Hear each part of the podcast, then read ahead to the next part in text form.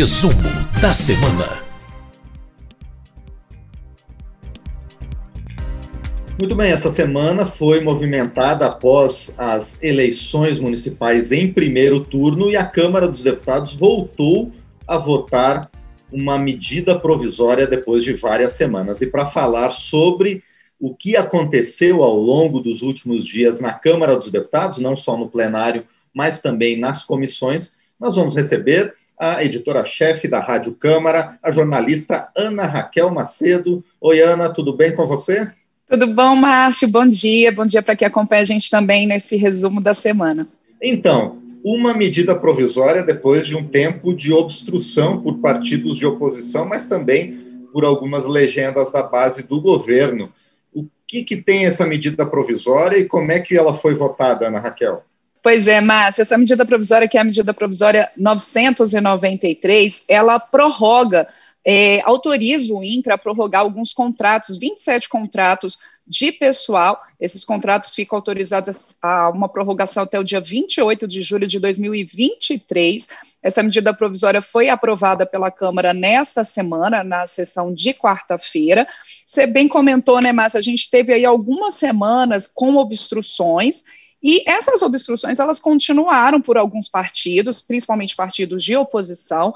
Tanto é que essa sessão que votou a medida provisória 993, ela durou pouco mais de cinco horas, Márcio, exatamente pelos vários recursos que a oposição utilizou para poder prorrogar ali, para poder é, é, fazer a sua obstrução, porque a oposição ela reivindica ainda a inclusão na pauta de votações da Câmara da medida provisória 1000, que é aquela que trata da prorrogação do auxílio emergencial até o fim do ano, mas a prorrogação pela metade do valor, em vez de 600 reais, daqueles 600 reais iniciais, né, foi prorrogado com 300 reais. Bom, ainda assim, houve essa possibilidade, os partidos da base dessa vez, que anteriormente eles estavam em obstrução por conta das negociações, principalmente em relação à comissão mista de orçamento, a gente ainda não tem uma definição sobre como vai ficar a CMO, a comissão mista de orçamento nesse ano, que é importante até para a discussão do orçamento do próximo ano, orçamento de 2021, mas nessa quarta-feira foi possível, então, votação uma votação longa, mas a medida provisória foi aprovada, o, o impacto aí é, estimado pelo governo, Márcia, de, um, de 6,7 milhões com essa prorrogação de contratos. SMP, ela, o prazo dela era até o dia 24 de novembro, é até o dia 24 de novembro, e ela foi aprovada pela Câmara e já no dia seguinte, na própria quinta-feira, aprovada também pelo Senado. Portanto, já está é, garantida essa prorrogação aí de contratos a autorização de prorrogação de contratos no INCRA, que principalmente para reforma agrária. A gente até teve uma discussão, Márcio, em plenário, de alguns partidos até de oposição falando que, ok, prorrogar agora esses contratos, mas que seria interessante a realização de concursos públicos no INCRA, para que haja, então, a incorporação de servidores no quadro do órgão, e, por outro lado, ao partidos como o Novo, colocando que essa é, é uma demanda provisória, né, em relação a alguns projetos ali de reforma agrária e que não haveria a, justificativa para a realização de concurso público, deixando ali mais tempo, né, servidores ali com 30, 35 anos, mais tempo sendo vinculados ao INCRA. De toda forma, então, MP 993 aprovada nessa semana, e a, a gente não teve só isso de repercussão no plenário, né, Márcio? A gente, você comentou das eleições, esse foi um tema também que repercutiu. Muitos deputados ah, comentaram sobre os resultados das eleições em suas bases eleitorais, ah, em seus partidos, e aí houve comentários tanto de partidos ah, de oposição, como também partidos que têm um apoio ao presidente Jair Bolsonaro, falando desses resultados das eleições. Exatamente, mas e também não foi só né, as comissões é, relacionadas ao enfrentamento ao coronavírus também trabalharam ao longo desta semana, inclusive sob a perspectiva né, de avanço nas pesquisas e testes é, das várias vacinas que estão sendo é, criadas nos laboratórios por todo o mundo. Como é que foram as reuniões dessas comissões, Ana? Exato, mas e, e é bem é, é interessante a gente lembrar que a comissão externa que acompanha as ações de combate ao coronavírus, ela se reuniu inclusive no plenário para esse debate em relação à vacina, a vacina Coronavac, né? Essa vacina que está sendo desenvolvida em parceria pelo Instituto Butantan em São Paulo com um laboratório chinês, né? O Sinovac E houve ainda essa, a discussão dessa semana, mas ainda tratou daquele episódio em que houve uma suspensão ali temporária dos testes dessa vacina pela Anvisa, por conta de um efeito adverso, e, e o Butantan também colocando naquela, naquele momento, e novamente nessa discussão em plenário, que foi surpreendido por essa suspensão temporária pela Anvisa. A gente lembra aqui, quem acompanha a gente nesse resumo, que isso já foi revertido, os testes continuam no Instituto Butantan em relação à vacina Coronavac, e houve ali novamente uma discussão, Márcio, eh, tanto de representantes do Butantan quanto da Anvisa, em relação à necessidade ou não da suspensão desses testes ali no início de novembro. Uh, e houve a explicação do que, que, seria um efeito adverso versus uma reação adversa. Né? O Instituto Butantan fala que, como era um efeito adverso, não teria relação com o teste em si da vacina. Né, no, num episódio que acabou é, tendo um dos, dos voluntários, né, teve a morte de um dos voluntários, mas que essa morte não teria relação com a vacina, não teria relação com os testes da Coronavac. Por outro lado, a Anvisa colocando que uh, suspendeu temporariamente porque uh, faltavam elementos que, né, que confirmassem ali com segurança uh, se havia ou não relação com, com o teste da Coronavac. Bom, houve todos esses esclarecimentos em plenário, inclusive a relatora da comissão externa, a deputada Carmen Zanotto, ela é, do Cidadania de Santa Catarina, ela é, colocou que seria necessário ali que a comissão e todos os envolvidos nesses testes que eles pudessem ter alguns a, protocolos, alguma, é, algum tipo de protocolo ali para evitar esses constrangimentos, porque uma das reclamações do Butantan, né, Márcio, a gente lembra que o, os dirigentes do Butantan disseram que souberam dessa suspensão temporária pela Visa pela imprensa, que eles não teriam sido avisados antes. Então, a deputada Carmen Zanotto propondo ali que haja algum tipo de, de procedimento para evitar esse tipo de constrangimento, constrangimentos futuros, e a gente teve, então, é, lembrando aqui também aos nossos ouvintes que depois dessa audiência pública, que foi realizada inclusive no plenário da Câmara, de maneira virtual, mas no espaço do plenário, para quem estava presencialmente na casa, a, a gente teve essa semana a chegada de algumas doses né, vindas da China da Coronavac, ali recebidas pelo governo de São Paulo e pelo Instituto Butantan. Os testes continuam, e há uma expectativa realmente de que tanto esses testes relacionados à Coronavac, como também da vacina que está sendo pesquisada uh, por outros institutos, como a Fiocruz, que é, no, no, caso da Fiocruz, em parceria com a Universidade de Oxford, que todos esses testes avancem e logo a gente tenha vacina aí para o coronavírus, né, Márcio? É o que todo mundo espera. É, é a expectativa de todo mundo, né? Já a comissão mista, que é composta por deputados e senadores, ela mudou um pouquinho o foco e tratou sobre o apagão no Amapá, foi isso, Ana? Foi, Márcio. Essa comissão mista, ela é composta tanto por deputados quanto senadores. Ela foi criada para acompanhar principalmente os efeitos econômicos da pandemia de Covid-19. E por que, que ela tratou do Amapá? A justificativa também é porque, com esse apagão no estado, né? A gente teve um primeiro apagão ah, no dia 3 de novembro. Essa semana a gente teve um novo apagão, que não durou dias, mas horas, mas ainda assim está ainda muito instável o fornecimento de energia lá no estado do Amapá. A gente teve, inclusive, o adiamento da, do primeiro turno ali das eleições municipais na capital Macapá para o início de dezembro, porque não havia condições da realização do pleito no último dia 15 de novembro, exatamente por essa instabilidade no fornecimento de energia na capital. E uma das preocupações da comissão mista foi, bom, com esse fornecimento e com toda essa questão de segurança, é, segurança também alimentar, energética, como é que vai ficar o tratamento dos pacientes de Covid-19 no Amapá? Por isso a justificativa da realização desse debate.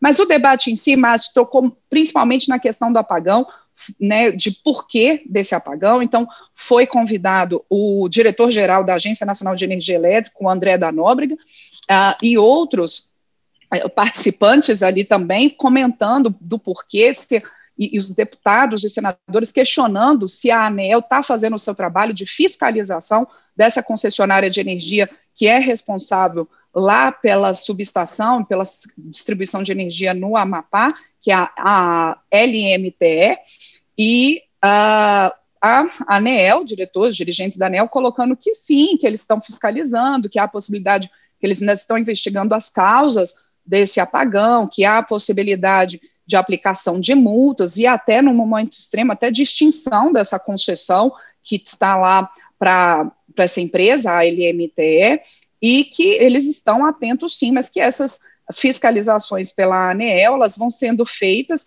a partir de indícios, e ele colocando, né, que em todo é, sistema brasileiro são 1.418 linhas e 409 subestações. Mas os parlamentares, Márcio, também questionaram essa posição da ANEL, porque disseram que já é, esse já é um problema lá antigo no Amapá. Citaram, assim, o, o senador Randolfo Rodrigues né, comentou que um dos transformadores lá já estava em manutenção há um ano, que não havia alternativa em, casa de, em caso de falha de uso, estão apontando que assim, na avaliação dos parlamentares de falha, sim, nessa fiscalização, e a gente lembra o seguinte, Márcio, depois dessa audiência que houve na comissão mista da Covid, a, a Justiça determinou o afastamento temporário dos dirigentes da ANEEL e também do, da, do ONS, o Operador Nacional do Sistema Elétrico, exatamente para poder investigar melhor o que, que aconteceu nessa questão ali do Amapá. E a gente teve, e isso vai chegar à Câmara também, a gente teve a aprovação nessa semana no Senado de um projeto de lei prevendo ali um apoio aos consumidores de energia do Amapá, um apoio, né, uma tarifa ali, provavelmente uma tarifa social na conta de luz dos consumidores do Amapá, porque foram muitas perdas, então que haja ali a possibilidade de apoio a esses consumidores. Foi aprovado esse projeto no Senado, esse projeto, então, agora vem para a Câmara, né, é, o, essa proposta, né, que indeniza a população do Amapá pelo apagão, e o presidente do Senado, senador Davi Alcolumbre, se encontrou também com o presidente Jair Bolsonaro nessa quinta-feira, também prevendo aí ações que possam dar esse suporte à população da Amapá nesse apagão seríssimo que tem acontecido lá no estado e que ainda não foi resolvido totalmente.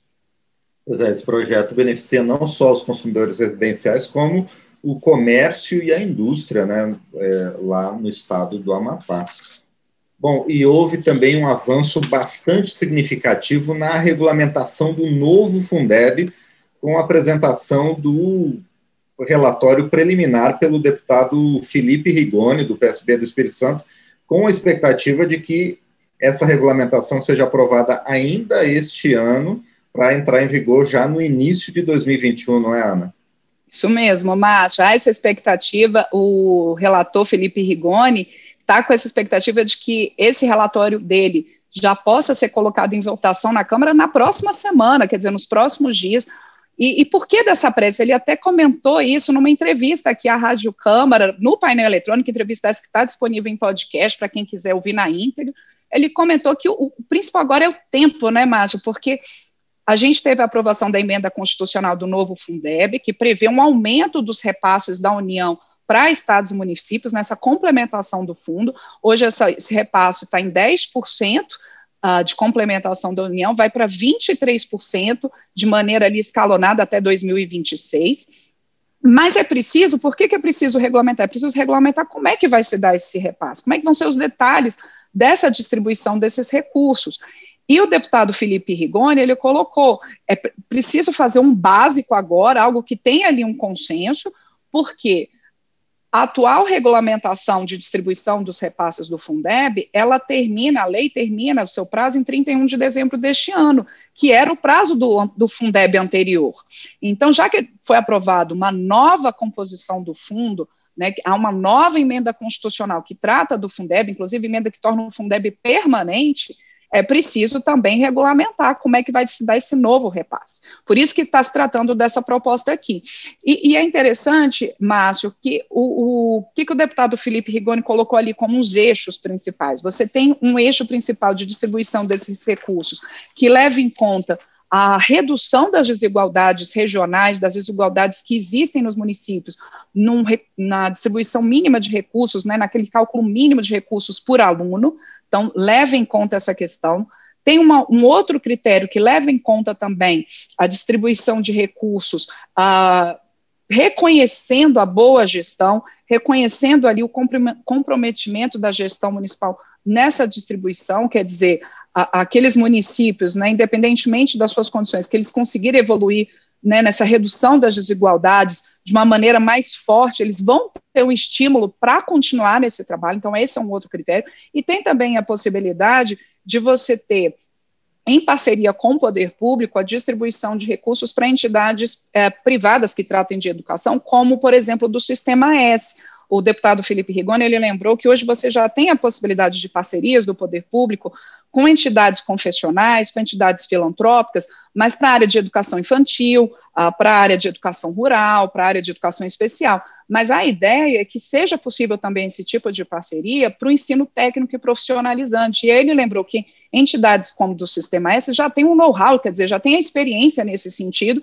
e que, sim, seria possível fazer essa parceria para que o estudante tem um ensino médio ali na instituição pública, mas que possa complementar esse ensino médio com uma questão ali profissionalizante e técnica em parceria com essas entidades. Então, são aí os eixos principais dessa regulamentação, e como você mesmo disse, a expectativa é que tudo esteja negociado e votado na Câmara e no Senado até o fim do ano. É o que todo mundo espera, e foi uma grande mobilização em torno da aprovação do Fundeb permanente com novos valores. Bom, muito bem, Ana. Então, esses foram os principais assuntos debatidos na Câmara dos Deputados ao longo dessa semana. E eu, como sempre, agradeço a sua participação e nos encontramos na próxima semana novamente. Até lá. Até lá, Márcio. Obrigado. Um excelente fim de semana para quem acompanha a gente. Muito bem, a gente conversou então com a editora-chefe da Rádio Câmara, Ana Raquel Macedo, a jornalista Ana Raquel Macedo, que trouxe o que de mais importante aconteceu na Câmara dos Deputados ao longo desta última semana.